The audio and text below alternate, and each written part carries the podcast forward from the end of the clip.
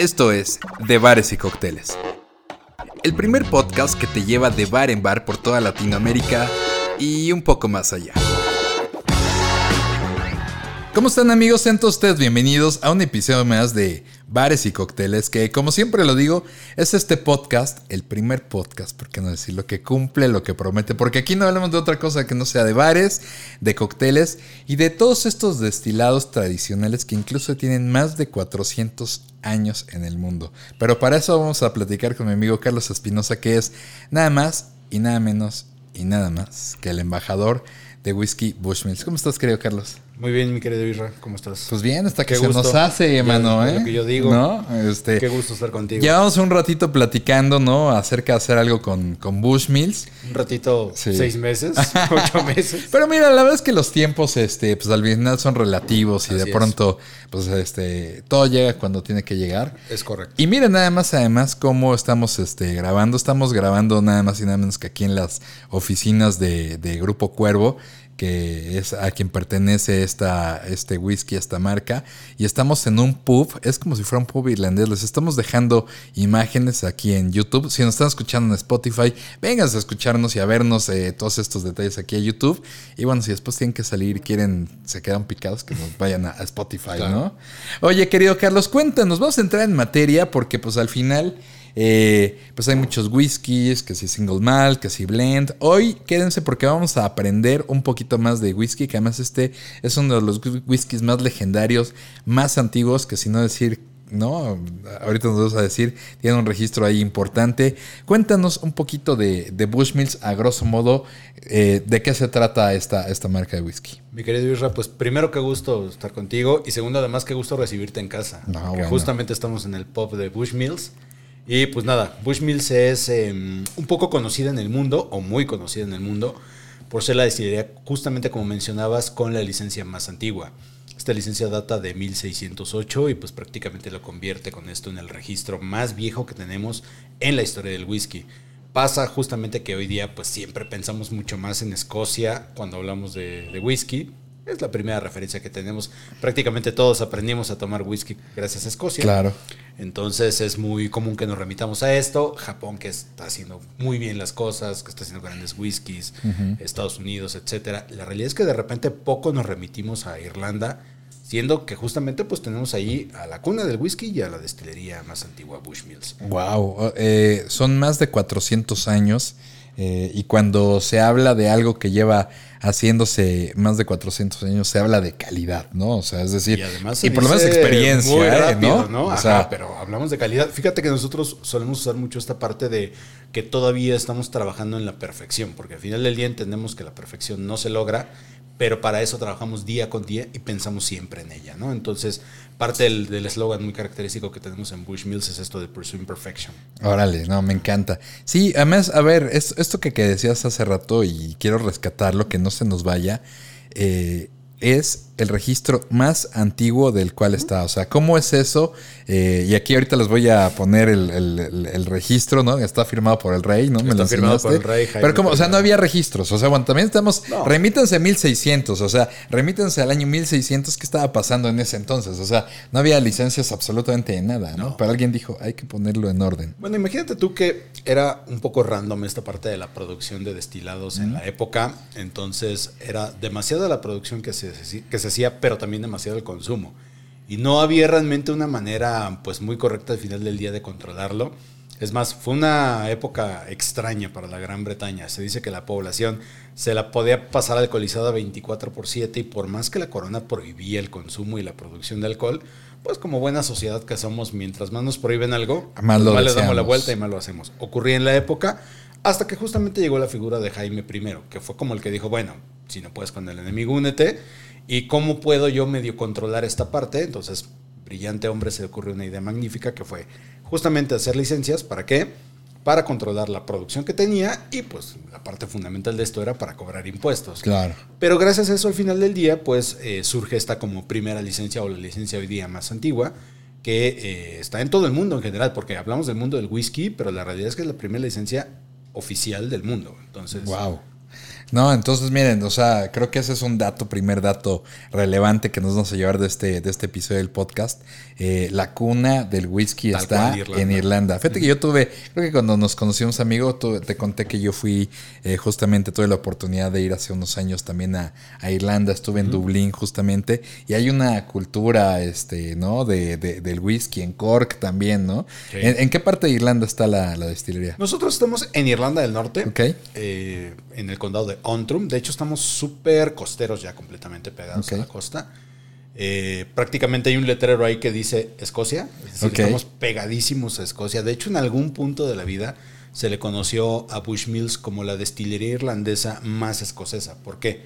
Porque toda la vida hemos destilado solamente single malt. Ok. Entonces el hecho de que hiciéramos single malt, pues hacía un poco la referencia inmediata a Escocia y además la cercanía justamente que hay entre Irlanda, eh, particularmente en la parte del condado de Antrim. En el Escocia norte. era fabulosa, completamente al norte. Oye, y ahorita que estás mencionando este tema de los single malt, ¿por qué no, no, no nos explicas, por qué no compartes a lo mejor para los, los que ya son expertos en, en este tema del whisky lo dominan, pero sí, están aquí estos curiosos y que quieren saber de Bushmills, ¿por qué no nos dices qué es un single malt y, y- y cuáles, son, cuáles no son un single malt? Mira, básicamente hoy día se ubican en México sobre todo dos categorías, ¿no? Como bien lo dices, el single malt y el blended. No son las únicas, pero hablemos de estas que son como las más globales. Cuando hablamos de single malt, básicamente nos referimos a un whisky que está elaborado solamente de cebada malteada y todo el líquido está destilado en alambique de cobre y todo lo que tenemos dentro de esta botella proviene de una sola destilería. La otra categoría que sería el blended, haremos referencia a que estamos mezclando dos o más líquidos prove- provenientes justamente de dos o más destilerías, donde puede jugar otros granos como maíz, trigo, avena, centeno. Al final de cuentas, no es que uno sea mejor que otro, los dos se van a proporcionar características diferentes y también son para mercados un poco diferentes. ok, ok. ok. Entonces, para entender a lo mejor un blended, pues traes justamente diferentes variantes para lograr un sabor que estás buscando. Y un single malt, pues viene, es el producto de una misma destilería y ahí está. Mucha gente tiene la idea que a lo mejor un single malt es, wow, es como mucho mejor. ¿Qué, qué- qué dices al respecto tú, Carlos? Pasa mucho que va a depender completamente del tipo de blended que estemos tomando y del tipo del single que estemos tomando. ¿A qué me refiero? Hay muy buenos single malts y hay muy malos single malts. Ok, Igualmente hay muy buenos blendeds y hay muy malos blendeds. Entonces, todo va a depender del productor, de la calidad que quiera lograr y del perfil, a final de cuentas, que busque en su, tanto en su consumidor como en su propio líquido, ¿no? Sí. Entonces, no podemos casarnos con la idea de que uno es mejor que La otro. categoría per se ya es lo que te da. Tal cual. ¿no? Sí hay que entender que en el caso del single malt, todo el proceso tiene que ser forzosamente tradicional, en alambique de cobre. Y el cobre va a ser importante porque nos va a ayudar a eliminar aromas que no queremos que estén allí y nos va a ayudar a hacer más fácil el proceso de evolución dentro de la barrica. En cambio, cuando tenemos blendeds, eh, hay algunos de ellos que tienen grandes cantidades de whisky de grano industrial. Ok. Y esto va a tardar muchísimo más tiempo en desarrollarse de manera muy correcta en barrica. Recordemos que la barrica es fundamental en el whisky porque de entrada nos va a dar el 70% de aromas y sabores que tenemos allí. Y además, por ley, por ejemplo, Irlanda, Escocia y Japón, tienen que permanecer un mínimo de tres años el whisky como tal dentro de la barrica para que se pueda llamar whisky. Ok. Eso nos habla de la importancia que tiene allí la barrica. Ok, no, increíble. Oye, ¿y por qué no? Mira, ahorita los que nos están viendo acá en YouTube y si no se los, se los platico. Hay, ¿qué son estas cuatro, cuatro etiquetas? En México tenemos? tenemos cinco etiquetas. Ok, Curiosamente te vas a topar con que Bushmills es la única casa de whisky que tiene las dos categorías de las que estamos haciendo referencia bajo el mismo nombre. ok. Tenemos un blended en México que es Black Bush y tenemos una línea de single malts que va del 10 al 21. Ok, Este justamente que acabas de tomar es Black Bush. ok. Eh, prácticamente no te vas a encontrar ninguna marca en el mercado que produzca single malt que etiquete un blended bajo su mismo nombre y viceversa. No te vas a encontrar marcas de blended que etiqueten single malts bajo el mismo nombre. En nuestro caso es una acepción a la regla. ¿Por qué? Porque resulta que para nosotros el siglo pasado fue sumamente complejo como industria sobrevivir o subsistir. Y de alguna manera la única forma que encontramos de mantenernos en el mercado compitiendo fue justamente embotellando blendeds. Ahora, el blended que tienes en tus manos ahorita es un blended premium muy peculiar. El 80% del líquido que tienes ahí es single malt. O Ok. sea, de entrada ya hablamos otra vez de artesanía, de tradición, de un, un legado como más interesante. Todo el líquido single malt naturalmente proviene de Bushmills, pero la parte interesante es que la mezcla está hecha con solamente otro whisky. Ok. No hay más. Solo hay dos whiskies en la mezcla y el segundo está hecho de maíz en otra destilería contigua, en donde eh, lo van a destilar también tres veces en alambique de cobre como hacemos nosotros la malta. Ok. ¿Para qué hacemos esto? Para que empate a la perfección con las características de nuestro single malt y vamos a obtener un 80% de barrica de Jerez y un 20% de bourbon para darle cierto frescor, lo cual lo va a hacer en un, en un blended o lo va a convertir en un blended bastante fresco, bastante frutal y en general bastante rico. Es muy curioso que la mayoría de la gente que toma este blended en el mundo lo hace derecho. La mayoría de las personas que toman blended o están acostumbrados a suelen mezclarlo, porque a veces pueden ser ásperos, a veces pueden ser ahumados, pueden ser más intensos en ciertos aromas que a lo mejor no son agradables, y el caso de esta es toda la parte B. Hay que entender siempre que el whisky es la bebida que mayor cantidad de aromas y sabores genera de todas. De repente nos pasa que probamos whiskies muy ahumados y decimos, a mí no me gusta el whisky. Y la realidad es que si buscamos vamos a poder encontrar uno que vaya acorde a nuestro paladar. Y este es muy universal en ese sentido. Ok, ¿y qué te parece si lo probamos, querido Carlos? que sí. No, pues nada más, nada más me está diciendo, nada más de repente, ¿no? Eh, Y además los agarra la producción, además sí trajimos producción. Yo lo, yo lo lamento por producción, pero nos toca solo a nosotros. Bueno, bueno. Al vamos final, a, vamos al a probar, vamos a probar, vamos a probar. Oye, bueno, a ver, sírvele tú. no, por favor, hazme no, los no. honores. No, Qué maravilla verte sirviendo Bushmills. Oiga, no, pues sí. Bueno, vénganse en serio a seguir. Eh, ¿cuál, es, ¿Cuál es tu Instagram, eh, Carlos? es bushmills.bamx. Ok, vayan, vayan a seguir este, a, a Carlos.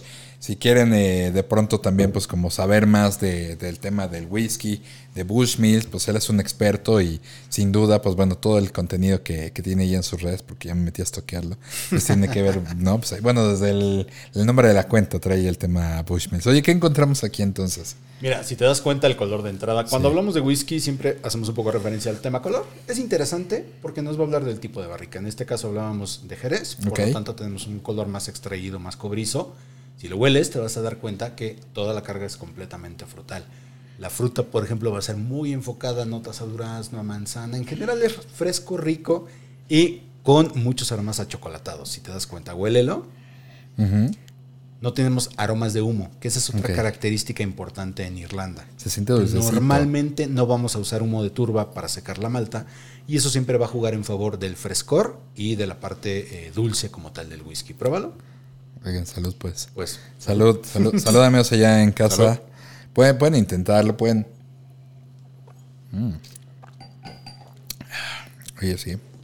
Es muy interesante, sí es distinto de pronto a, a, a- a cualquier otra marca, ¿no? Un poquito más, más común, más convencional que, Claro. que de pronto. ¿Dirías que Bushmills es un poco de nicho? ¿Qué- ¿Quién es el ¿Sabes perfil de pasa? consumidor de, de Bushmills en México? Bushmills, curiosamente, en México eh, y, y en general en muchas partes del mundo ocurrió que de repente se perdió un poco el sentido o la intención de la categoría de Irish. Eh, la gente no sabía, no ubicaba muy bien de qué iba el Irish porque también había muy pocas etiquetas en el mercado. Hoy nosotros tenemos este blended que al final de cuentas ya cuenta con un- una cantidad importante de seguidores y consumidores, pero lo que tienes tú a tu derecha justamente es nuestros single malts o son nuestros single malts. Nosotros finalmente lo único que hacemos es malta, lo único que destilamos es malta y a lo que estamos hoy día apostando toda la, la carne al asador básicamente es este tipo de whiskies. En México tenemos 10, 12, 16 y 21 años, además de este blended De que, este que Bush. ahorita. ¿Es, ¿Este Black Bush eh, se puede, es, es, es ideal para coctelería? O, Sí, me decías que la mayoría lo toma así. Se puede tomar derecho, pero la realidad es que está justamente pensado en utilizarse en la parte tanto de coctelería como consumirlo perfectamente derecho, con hielo, agua mineral. A partir de nuestra línea de single malts, eh, vas a tener ya características más específicas y puntuales eh, que te van a llevar justo a ir desarrollando el gusto por la malta, desde una malta muy fresca y muy suave como es 10 años, que es la más universal tal vez de nuestras maltas, hasta una muy potente y extraída en temas de chocolate porque tiene barrica de Oporto, frutos rojos, compotas, etcétera, como nuestro 16 años, un whisky muy potente, muy intenso y muy cremoso. Y el 21 años que se disfruta absolutamente solo, como lo estamos haciendo tú y yo ahora en, en la charla, tal cual. No, me encanta, me encanta. Además, es, eh, pues sí, justamente creo que hay, hay como variedades para, para los eh, sabores, para los gustos. Y también creo que acabas de mencionar algo que me parece muy interesante, Carlos, ¿no? O sea, como- conforme vas desarrollando el gusto, pues vas tu, tu mismo paladar. Eh, va, va teniendo un tema de, de exigencia mayor. Completamente, ¿no? sí. Y, y- y lo empiezas a tomar. Digo, lo hemos platicado aquí en otras ocasiones en el podcast. Es que de repente, si tú a lo mejor no eres tan clavado, tan experto en cualquier destilado, ¿eh? no solamente estamos hablando de, de- del whisky, y puedes probar así el mejor, el más añejo, el más complejo. Pero si no eh, has probado, si no has vivido este journey, este viaje, esta experiencia, vas a decir, ay, no sé, no, no me gusta. Creo que pues justamente te va llevando el viaje, ¿no? Hacia acá. Y justo, ¿no? No significa que uno es mejor producto que el otro, simplemente pues creo que va también a la par de tu conocimiento Es y de tu completamente gusto, ¿no? correcto lo que dices. Además hay que recordar una máxima. En gustos no hay equívocos. Nadie está bien o mal por decir me gusta más uno que otro. Me gusta más el barato que el caro o el caro que Claro. el barato. Al final del día cada, está hecho, cada uno está hecho para un paladar diferente. y Cada paladar es único. Lo que sí vamos a tener justamente en la línea de Bushmills es cómo se va incrementando esta relación entre el líquido y la barrica y es patente sobre todo en el tipo de whiskies que producimos nosotros. Oye, Carlos, dime una cosa, para el tema de coctelería, ya que me decías, normalmente en qué tipo de cócteles o, o qué tipo de elementos le acompañan al, al Black Bush este, La realidad cuando es se hace la coctelería. eh, ¿Más Black? Bush, Black Bush funciona muy bien tanto en alguna coctelería como mucho más clásica, como realmente para jugar con elementos de repente un poco eh, fuera de órbita. Te pongo el caso específico del té de manzanilla. Ok. Hacemos un cóctel con té de manzanilla con él, que justo es té de manzanilla, limón, eh, un poco de miel y perfumado con naranja y va espectacular. La gente es- de verdad lo ama y se toma uno tras otro. Es engañoso un poco sí, sí. Bushmills, es, es peligroso. Sí, sí. Pero curiosamente Bushmills 10, eh, a pesar de que es un single malt, también eh, solemos utilizarlo en el tema del highball, que va de maravilla, o en coctelería sumamente fresca. El perfil que tiene se presta precisamente para obtener eh, cócteles bastante frescos y bastante para terrazas, para calor, para este Qué tipo de clima que tenemos además mucho en México. Sí, como medio, medio, a veces, a veces medio, medio europeo, ¿no? Medio de A veces medio engañoso, pero, pero sí. Oye, qué, qué, qué belleza. eh. Mientras, mientras vamos a probar. ¿Qué te parece? Mira, vamos a guardar aquí. Vamos a, vamos a echar aquí este, ¿no? ¿Te late? Oigan, bueno, esto dice 10 años. ¿Qué, ¿Qué significa? Y lo veníamos platicando también hace rato. ¿Qué significa en una etiqueta cuando yo leo que dice 10 años? ¿Significa que estuvo este, este líquido 10 años en la barrica? Tal o cual. qué? Hay que entender esa parte en el whisky, que es algo que se conoce comúnmente como añejamiento estático, es decir, la edad que tenemos en la etiqueta de la botella es justamente la menor edad que podemos tener dentro de la botella, es decir, el mínimo, el piso, Ajá. el tope es lo que tienes allí. Puede haber líquidos más viejos que eso, pero nunca menos viejos que eso. Ok.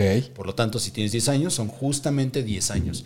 Y esa es una parte muy interesante en el mundo del whisky, que es la única categoría que prácticamente te obliga a cumplir con esta parte. Entonces, entendamos que, por ejemplo, si vemos nuestra etiqueta de 21 años, mucha de la gente que trabajaba en la destilería hace 21 años ya se jubiló, ya se nos Sí. adelantó o, Sí. o algo ocurrió con ella. Entonces, Qué fuerte eso que acabas de decir. O sea, qué cañón, ¿no? estamos consumiendo de repente, amén de todo lo que podemos hablar de procesos y de, y de materias primas y etcétera, estamos tomando tiempo, estamos consumiendo algo invaluable que es el tiempo. Sí, sí.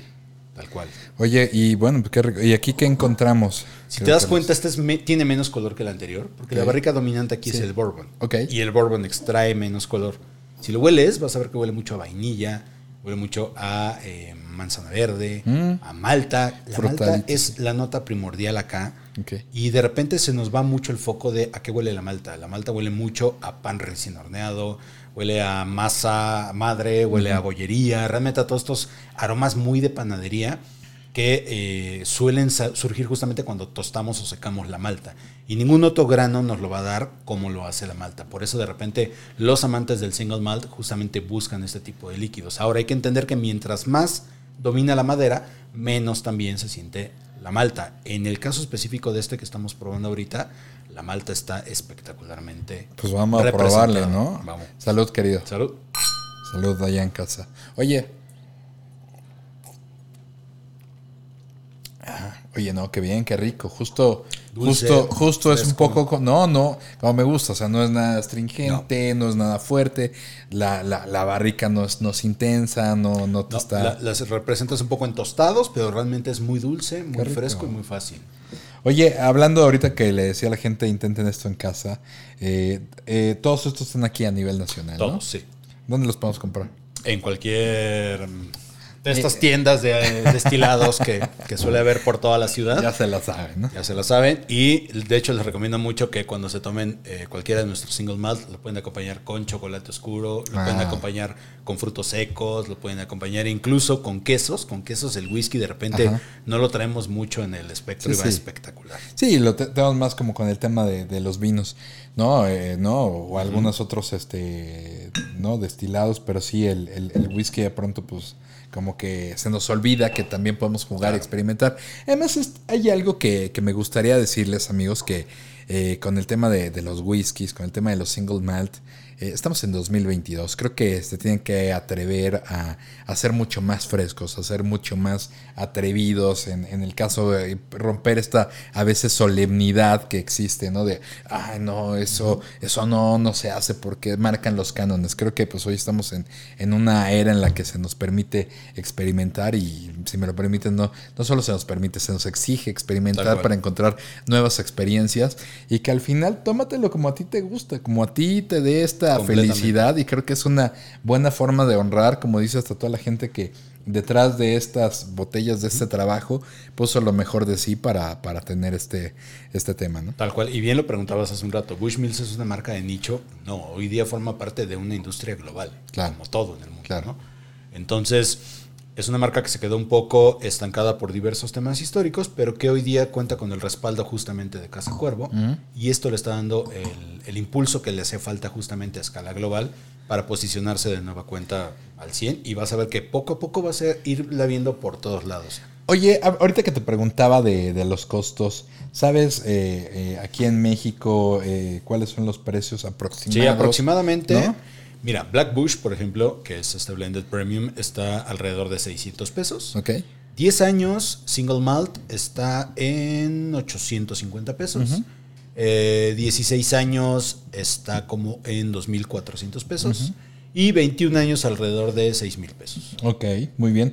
Bueno, pues sí, cada uno va representando de alguna forma Es u otra, ¿no? el, el tema sí, de precio. Sí, sí, sí. No, y al final pues creo que también es bueno saber, ¿no? Y tener claro el panorama, porque pues automáticamente muchos empezamos a pensar y empezamos de manera automática, ¿eh? A comparar a lo mejor con el whisky que tenemos o con el destilado que, que se tiene. Y pues al final el, el mercado también empieza a empatar, ¿no? Como sus categorías, ¿no? Y pasa mucho, sobre todo en México, lo que dijiste hace un rato, en el sentido de que de repente nos volvemos marquistas, nos casamos con una marca y decimos, esta es mi marca, y nosotros solos nos cerramos a probar otro tipo de cosas, siendo que hoy día, más que nunca, hay una cantidad espectacular de aromas y sabores que descubrir en Sí. los destilados. Entonces creo que bien vale la pena abrirnos a esa experiencia y justamente pues buscarla, porque es muy enriquecedora. Sí, y fíjate que es curioso ahora que, que mencionabas esta parte de que de que ah, Irlanda no se tenía, no, de repente no, no se tiene mapeada, porque pues claro, de por sí Irlanda, a ver, hay que, hay que ubicarse un país muy, muy, muy pequeño, ¿no? O sea, es Chiquitito, es una isla básicamente, ¿no?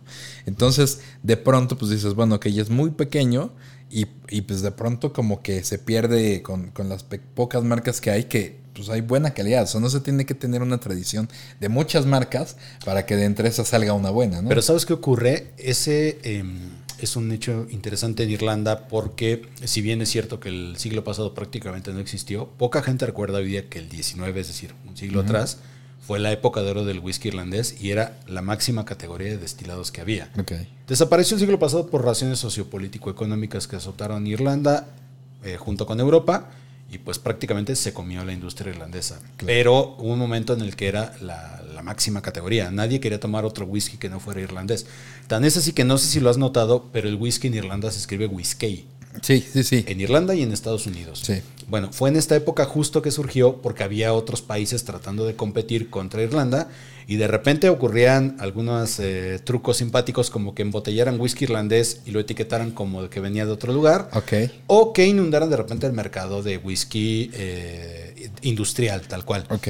Y la única manera que de repente se le ocurrió a Irlanda de proteger su producto en ese momento fue agregando la E y por eso existe la palabra whisky. Ah, mira. Pero hoy día si hablamos de whisky o hablamos de whisky, quiere decir exactamente lo mismo. Destilado de granos atravesado por un proceso de maduración. Solamente esto ya queda como una anécdota. Como, una, anécdota tal cual. Y las dos palabras están perfectamente bien Sí. usadas. Sí, yo, yo creo que ya lo habíamos platicado alguna vez en algún episodio de casi, justo la diferencia entre whisky y whisky, pero pues en realidad para fines técnicos es, Claro. te- es lo mismo. Ocurre de repente que algunas personas se confunden pensando que el whisky tiene que estar hecho de maíz porque en Estados En Unidos, Estados Unidos es lo el que, que más abunda. se usa es el maíz Claro. y no tiene absolutamente nada que ver. Tan es así que ahí tienes tres whiskies Ajá. single malt. Claro.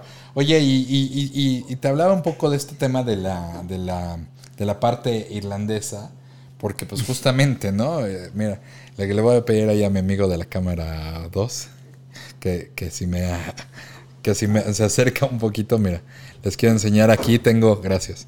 Tengo, tengo, eh, ya, mira, todo, ¿no? Va, va a salir muy bien. Entonces les vamos a hacer como un poco. Te- tenemos la, la parte de, de 10 pounds, de 10 este, libras, eh, pero de, de Irlanda, ¿no?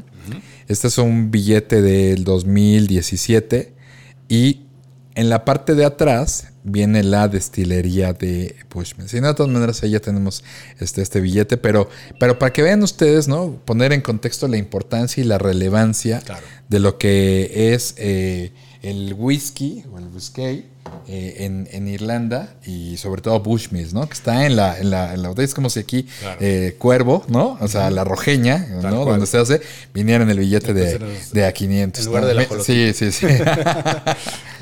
Bueno, es que es curioso que lo menciones, porque hoy Irlanda está viviendo el repunte máximo de su historia y hoy somos la categoría de destilado en el mundo que más crece. ok. Entonces, todo empezó a ocurrir precisamente con eso. En 2008, cuando cumplimos 400 años.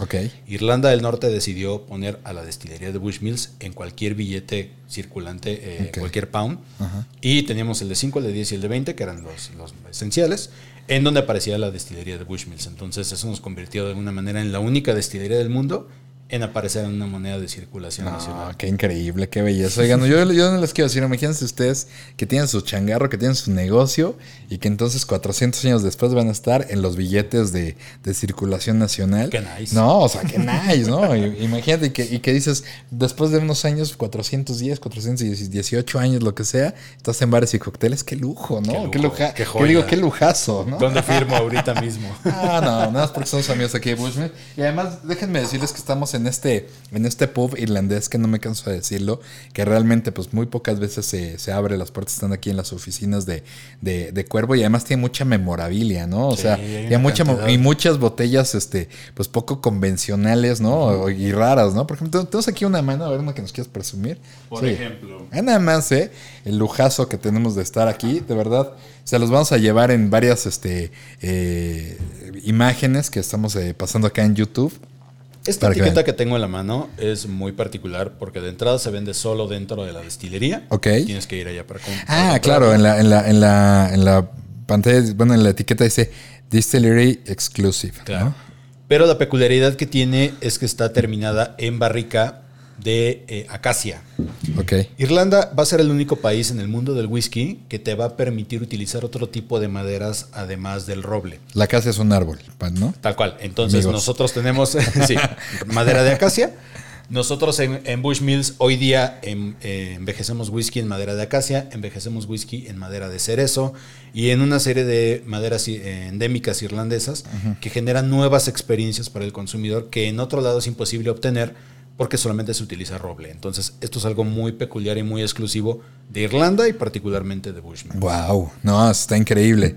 ¿No? Y, y- y- y eso viene un poco a complementar lo que yo decía hace, hace ratito, ¿no, Carlos? Que, que pues al final sí, pues sí tiene, es de 1600 y por supuesto que respetan todo el tema del proceso, pero también se permiten experimentar, ¿no? O sea, también se permiten jugar con estos nuevos eh, sabores, materiales, en fin, como para poder este, ofrecer nuevas, nuevas experiencias, nuevos viajes al, al paladar, ¿no? Bueno, y joyas como esto está repleto este, lo voy a poner Está aquí, muy lleno. Ahí quieres. Ah, sí, sí, no, no, no, no se me vaya aquí a, a caer y ya me quedo trabajando y haciendo podcast aquí de por vida en cuero, Bueno, que tampoco me molestaría. Tampoco te molestaría, pero es está lleno de verdad de bellezas. Sí, Whiskies de belleza. 30 Mira, años, A ver, por de ejemplo, mira, 27. este, este, este, no, y además desde el empaque me está bonito.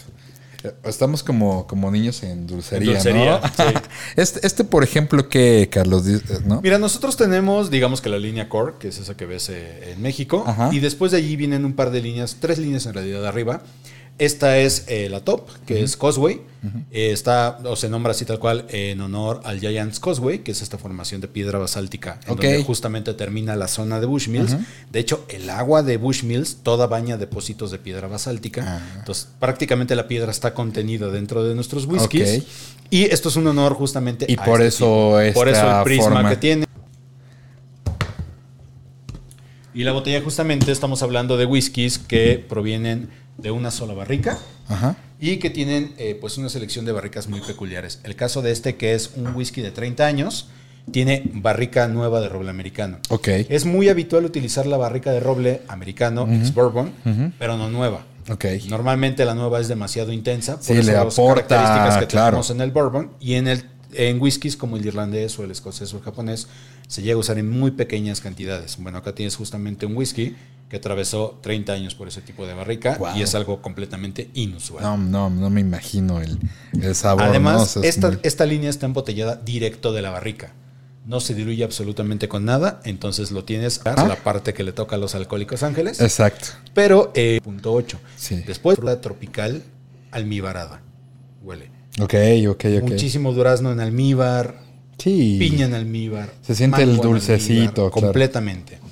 Normalmente cuando identificamos whiskies de 21 años hacia arriba suelen ser que va a seguir siendo sumamente... Esto fue entre, 1900, entre 1800, di- eh, no, 1890 y 1900. Imagínense ustedes. ¿no? De hecho, O sea, hay, hay como recortes de diario de Nueva York. Cuando justamente hizo su arribo, salieron este, Pero qué, notas qué y cuate todo. adelantado al marketing de su Sí. época. Vamos a mandar un barco brandeado, porque yo creo que ni siquiera sabían la palabra del branding. O sea, brandeado de Bushmills que y que vaya dejando whisky en todos lados y que se traigan estas barricas exóticas Sí. para empezar a, a- a probarla. Sí, había, había una visión muy interesante. Muy, sí, que, además es, quieres que no, algo que afinca lo que estamos hoy día. Claro, sí, sí, sin duda. Yo creo que es parte como de la historia. Hay, hay cosas muy, muy, muy ricas. Oye, querido Carlos, pues no sé, la verdad es que ha sido una plática muy eh, ilustrativa. Creo que no nos va a ser eh, suficiente este episodio, amigo. Yo creo que habrá que hacer una segunda vuelta porque hay Yo tanto encantado. que platicar